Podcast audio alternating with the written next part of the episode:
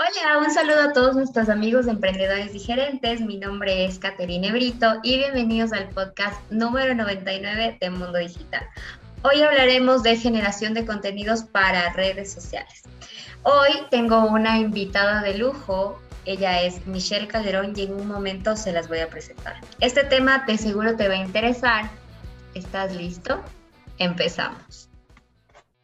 Estás escuchando un episodio más de Mundo Digital, un podcast diferente que nace con el objetivo de compartir conocimiento referente a marketing digital, estrategias y negocios. Entérate de las últimas noticias, tendencias, entrevistas y mucho más. Hoy compartiremos con Israel Mena, estratega digital y de negocios, Stephanie Dorado, especialista en marketing turístico, y Santiago Mena, estratega digital enfocado en marca personal. Bienvenidos todos. Bueno, hoy vamos a empezar esta noche increíble de podcast con un tema maravilloso, presentando a una de mis amigas increíbles y referentes en el tema del copywriting. Ella es Michelle Calderón, comunicadora social con énfasis en periodismo y especialista en comunicación digital de la Universidad Andina, asesora digital y copywriting. Imagínense este perfil trabajando junto a ustedes. Hola Michelle, ¿cómo estás? Hola mi querida Katy, qué gusto estar una vez más conversando contigo acerca de redes sociales. Eh, es un gusto que nos volvamos a ver igual a través de este medio y que podamos compartir un poco de conocimientos juntas y también para todos nuestros oyentes. Increíble. Hoy voy a explotar todo ese conocimiento maravilloso que tú tienes y quiero todos los tips, los secretos de contenidos, de los mejores copies, que obviamente esta mujer increíble, que ustedes no lo pueden ver en este momento, pero algún día la van a conocer. Michelle, quiero empezar por una de las preguntas más eh, conocidas, se puede decir así. ¿Para qué generamos contenido? Bueno, claro que sí. Antes de responder esta pregunta, bueno, tenemos que eh, ponernos en contexto de por qué se habla hoy tanto de contenido. Y es que con toda esta transformación digital que hemos tenido, eh, los procesos, las dinámicas de compra-venta han sufrido también una evolución. Ya no es como antes que los canales tradicionales por donde a nosotros nos llegaba la información, eran unidireccionales, nosotros no podíamos dar una retroalimentación de lo que veíamos aquí, sino que únicamente éramos receptores de información. Ahora nosotros también podemos producir información, también podemos responder, interactuar. Esa dinámica bidireccional y multidireccional es lo que ha dado paso que ahora estemos en una era del que es del contenido. Es por eso que se habla de que el contenido es el rey. Así lo decimos siempre y es porque todas nuestras estrategias de marketing digital eh, van enfocadas y cuya línea eh, que va marcando el ritmo y las acciones es el contenido, pensando siempre en las personas que van a consumir nuestros productos o servicios, no tanto en lo que yo, solo yo quiero decir o es mi deseo, sino pensando en cómo servir al, otro. Entonces, bueno, tú me preguntabas eh, que para qué generamos contenido. Claro que sí, una de las razones más importantes de para qué lo hacemos es como una transmisión de información. Esta es nuestra forma de crear mensajes, hacer que el conocimiento fluya entre la persona que crea, que, que vende el producto o el servicio y la persona que lo va a adquirir. Entonces, es informando la manera en cómo podemos llegar a persuadir para lograr esta compra. La otra es que precisamente por la era digital estamos hiperconectados todo el tiempo, estamos en comunicación con las personas eh, con las que tenemos relación, pero a la vez con marcas, con productos. Entonces, por eso es importante generar contenido relevante para nosotros destacar en este, en este sistema en el que hay un montón de información. Ojo, ahí tenemos que nosotros también eh, entender que ese, bueno, puede ser uno de los contra de esto que nos pasa ahora de los medios digitales, que hay una sobresaturación de información. Entonces, entendiendo esto en este sentido, es que yo tengo que tratar de producir un, un contenido que genere impacto en mi público. Perfecto. Qué importante que es el contenido y todo lo que nos acabas de decir.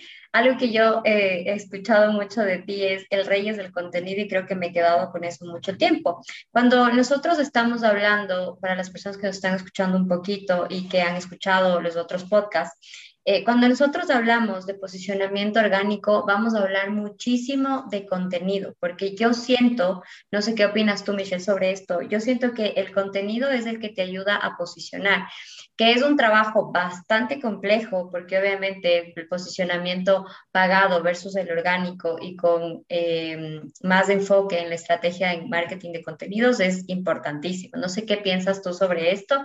Y seguida a esta pregunta, quería hacerte justamente algo que tiene que ver, que está relacionado con esto, y es, eh, ¿En qué debemos pensar nosotros cuando generamos contenido? Hablando del posicionamiento, de la venta y demás, ¿tú qué piensas sobre esto? Ok, bueno, respondiendo a tu primera pregunta, por supuesto que la generación de contenido es una forma orgánica de llegar al cliente. Es por eso que es una de las principales acciones que tenemos al generar una estrategia.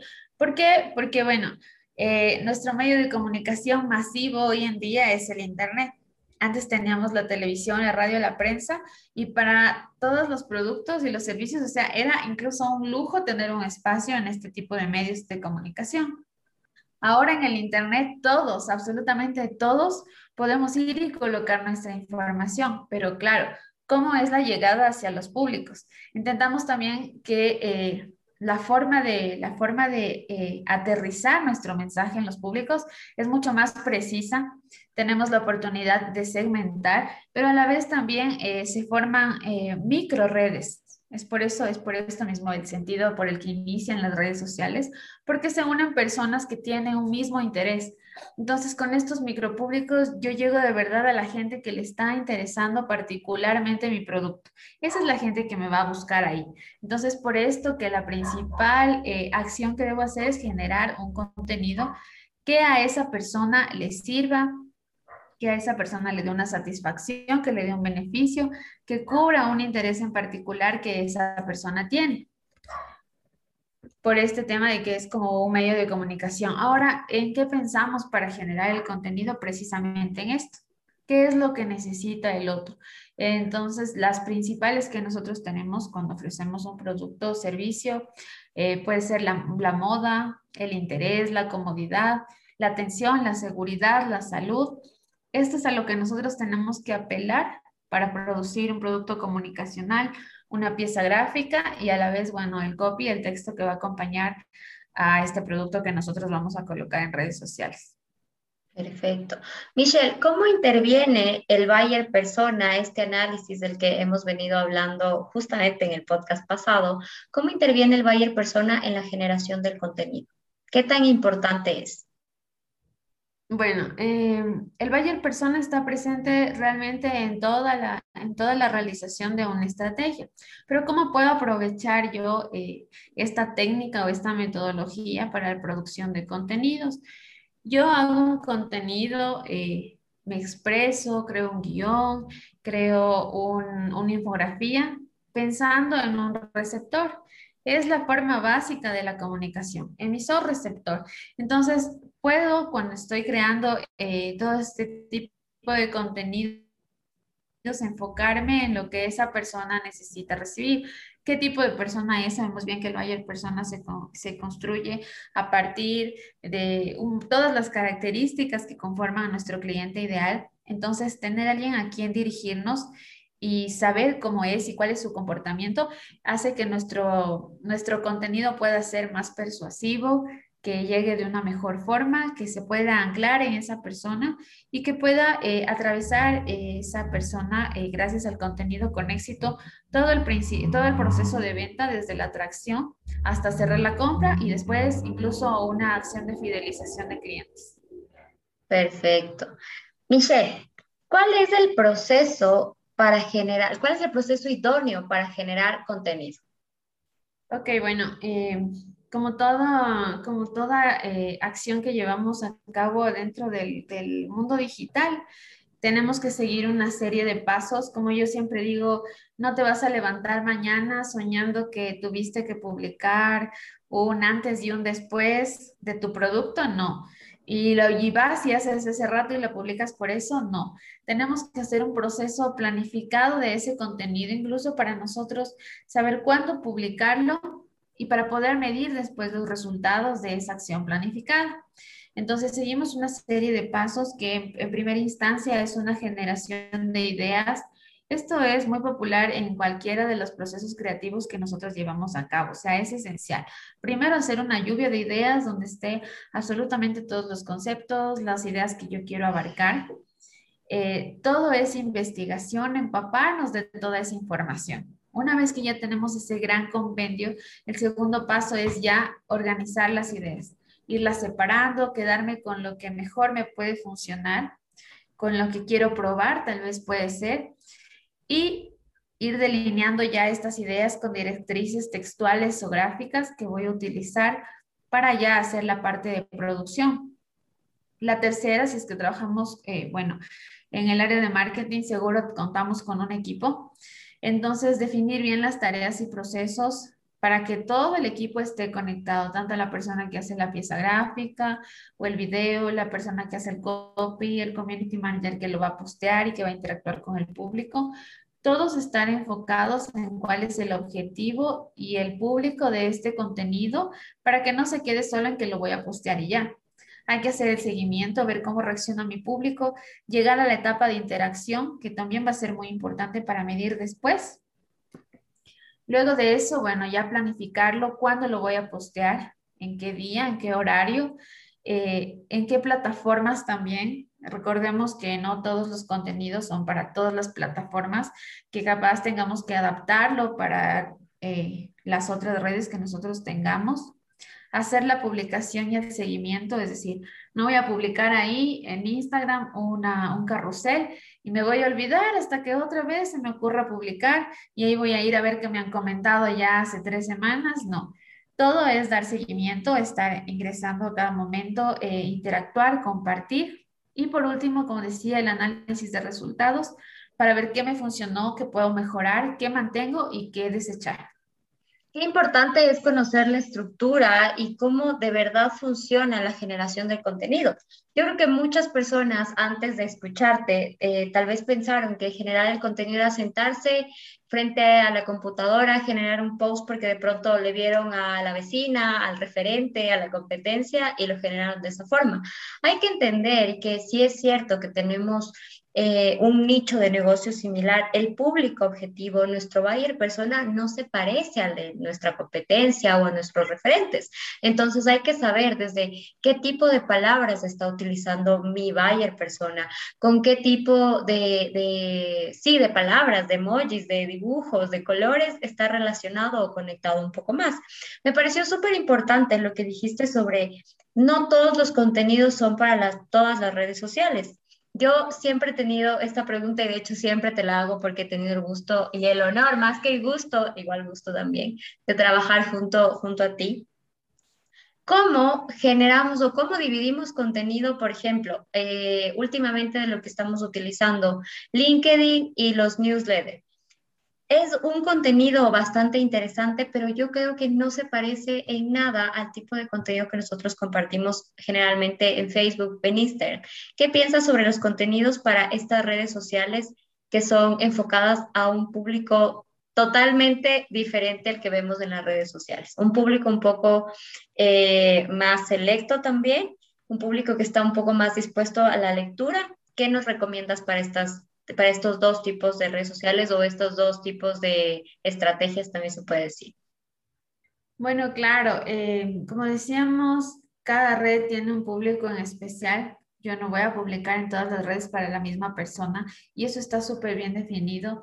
En el caso de LinkedIn, los newsletters también, eh, son espacios mucho más como yo los llamaría de opinión, de crítica, mucho más profesionales, corporativos, institucionales.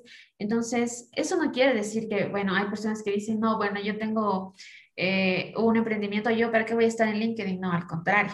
O sea, LinkedIn es el lugar de los negocios, ahí puedes encontrar proveedores, vas a encontrar personas que quizá quieran invertir en tu negocio para hacerlo crecer. Entonces, siempre hay que también tener conocimiento sobre cómo manejarnos en estos espacios.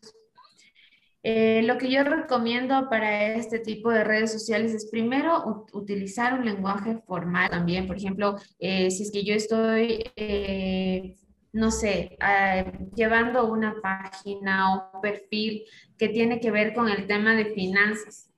Ellos tienen, claro, como no su lenguaje especializado y ahí sí hay que usarlo.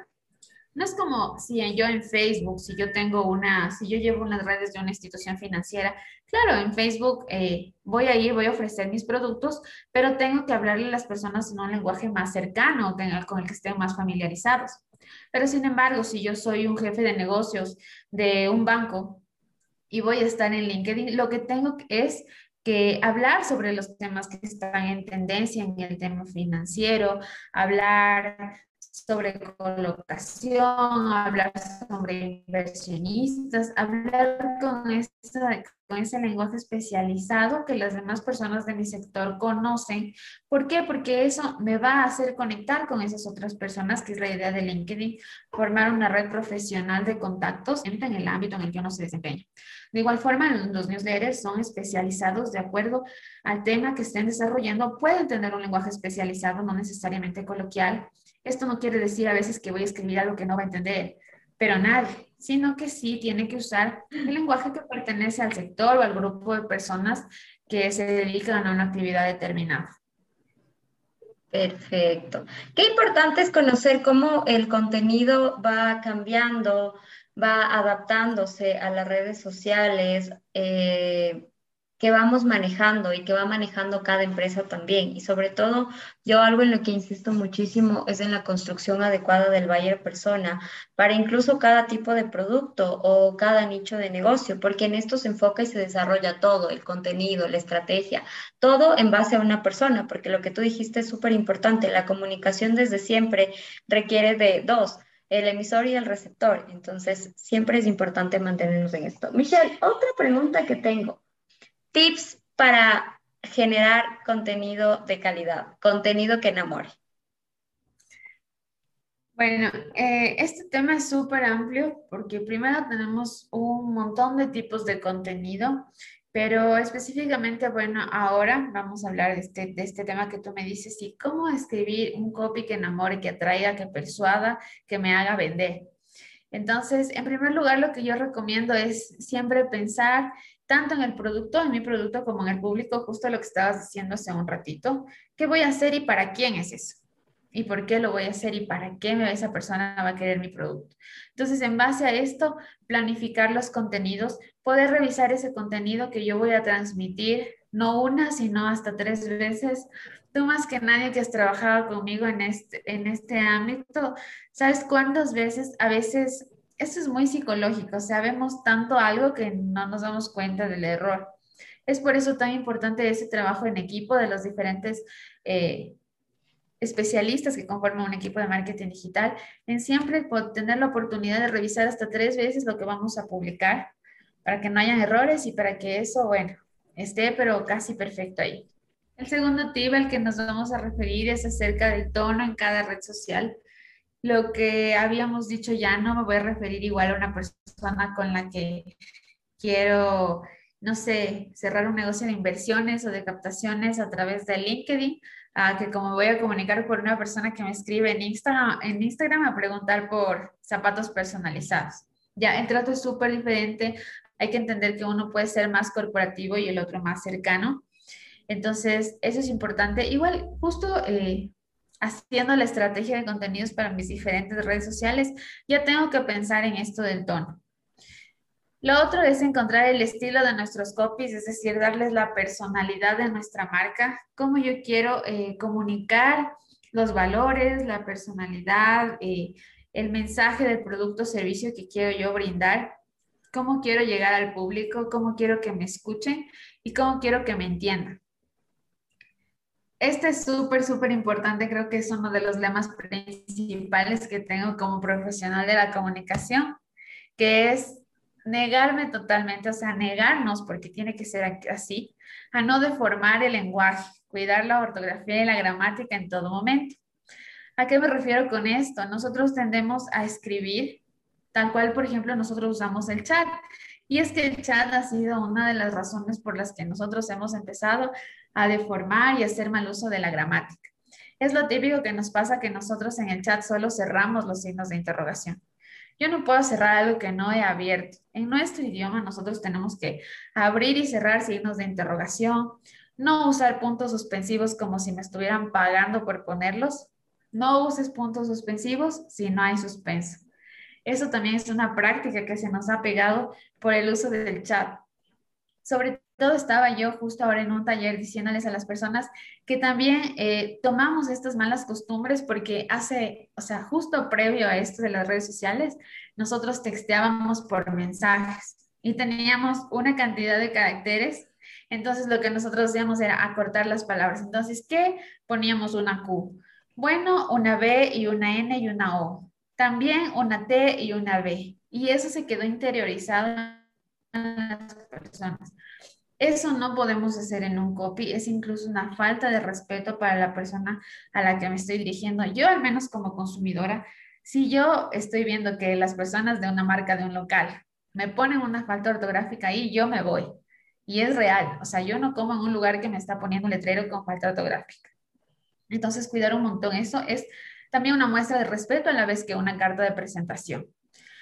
Luego, bueno, apelar a la curiosidad del público, usar títulos y enganches impactantes, que sean persuasivos, jugar con las emociones. Recordemos que así como cuando estoy hablando son eh, unos segundos los que captan la atención de mi interlocutor, cuando está leyendo algo igual, son las seis primeras palabras en las que yo tengo que generar un impacto para que esa persona le den ganas de seguirme leyendo y no hacer scroll.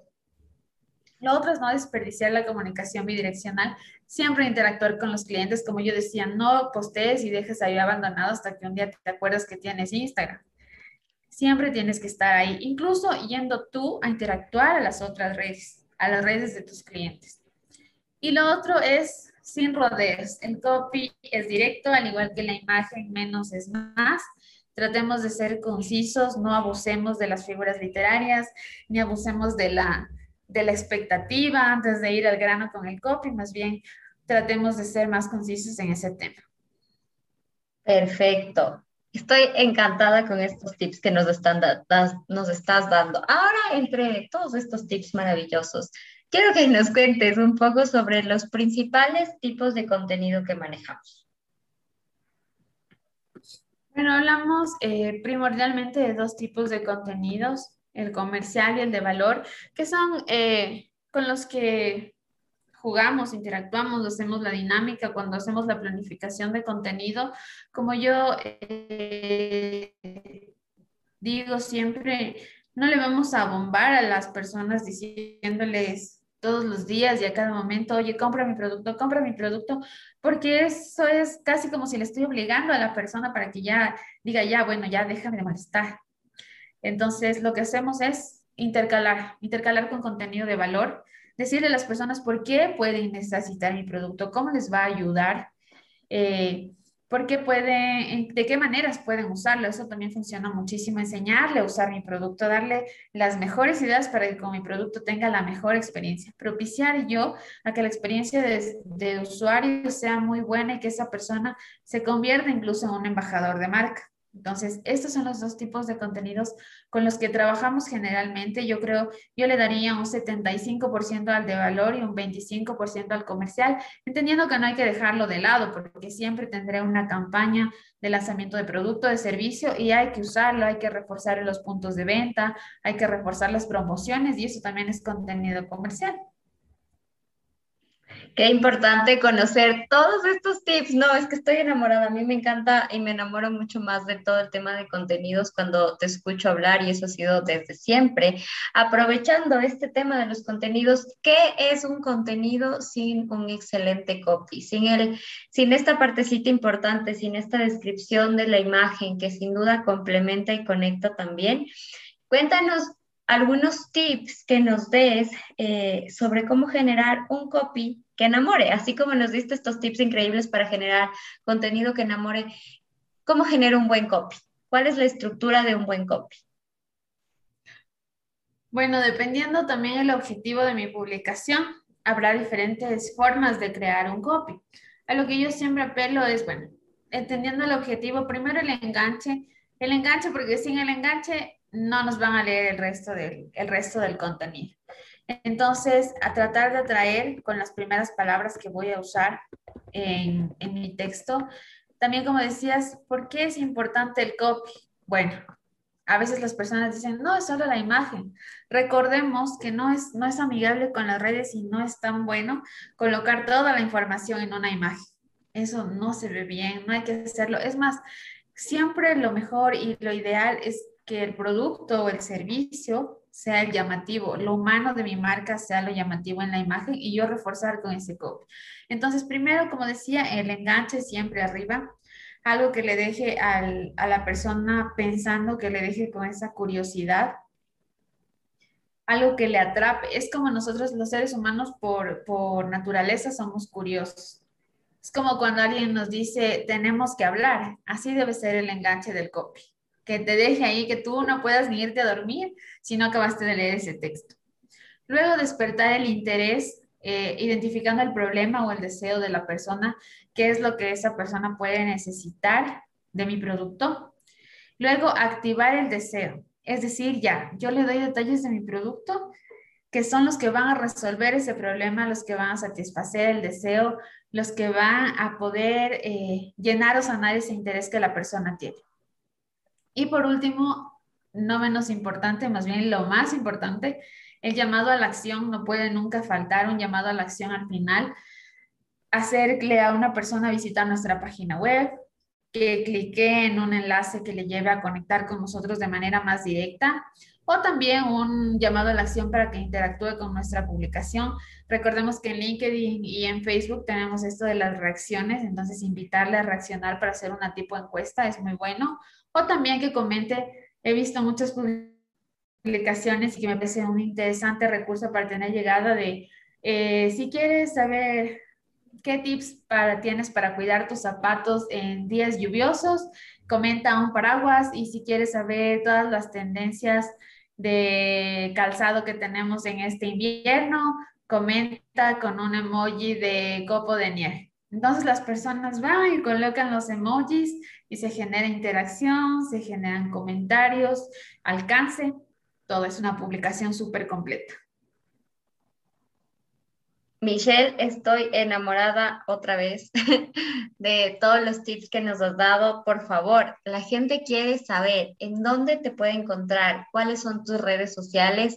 Cuéntanos eh, dónde te podemos buscar, cómo y los tipos de contenido que también nos puedes brindar. Acuérdense también que Michelle es asesora y consultora también de todos estos temas tan interesantes que nos acaba de compartir. Así que, Michelle, ¿cómo te encontramos? Bueno, claro que sí, para mí el gusto de poder compartir este, este conocimiento con ustedes. Eh, sí, recordarles que, bueno, esto nunca es definitivo, siempre hay que estarse actualizando en todos los, todos los métodos, los tips. Me pueden encontrar en todas mis redes sociales como Michelle Calderón S. Eh, también ahora, bueno, puedo por mi nueva experiencia brindarles conocimientos acerca del tema de experiencia de usuario, atención al cliente, estrategia CRM para empresas. Entonces, bueno, para mí un gusto poder compartir con ustedes, si me lo permiten, y darles eh, la mejor asesoría para sus empresas o negocios. Estoy segura que muchas personas van a correr a buscarte. Eh, de verdad que todo el tiempo que yo he podido trabajar con Michelle ha sido para mí un gran apoyo y sobre todo un gran aprendizaje. Es una profesional increíble, te lo he dicho muchas veces. Y de verdad que espero que este no sea el primero. Te voy a comprometer aquí, delante de todos los que nos están escuchando, a que grabes otros podcasts conmigo de otros temas súper interesantes, así como lo ha sido este. Y eh, nada, agradecerte otra vez por todo el tiempo que nos has dado, por todos estos tips increíbles. Solamente quiero decirles a todos que espero que este contenido les haya servido para su emprendimiento, para su vida diaria. Si deseas conocer más acerca de nosotros, no dudes en escribirnos a nuestras redes sociales. Búscanos como PD Agencia. Gracias por acompañarnos esta noche. Si te ha gustado el capítulo de hoy, dale me gusta, comparte y comenta. Así podremos llegar y ayudar a más profesionales como tú. Te esperamos en nuestro próximo episodio y hasta entonces. Nos vemos en las redes. Recuerda que el éxito de tu negocio depende solamente de ti.